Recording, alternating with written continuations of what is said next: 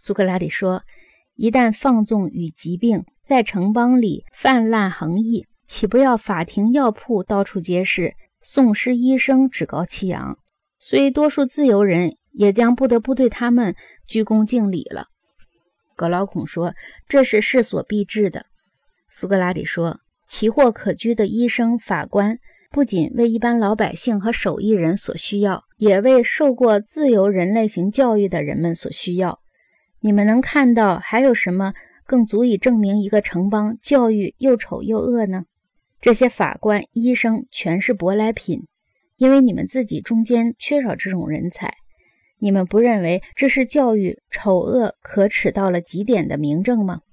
格劳孔说：“没有比这个更可耻的了。”苏格拉底说：“啊，还有一种情况，你是不是觉得比刚才说的那种情况还要可耻呢？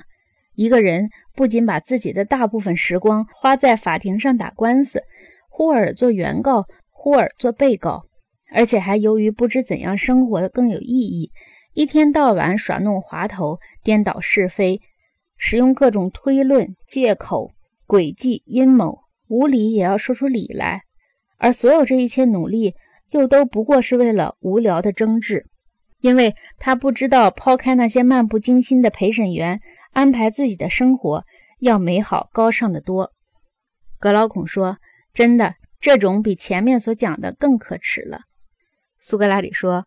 除了受伤或偶得某种季节病而外，一个人到处求医，岂不是更可耻？由于游手好闲和我们讲过的那种好吃贪睡的生活方式，身子像一块沼泽地一样，充满风湿水气，逼使阿斯克勒比斯的子孙们不得不创造出腹胀、痢疾之类的病名来，岂不是更可耻？格劳孔说：“这的确是些古怪的医学名词。”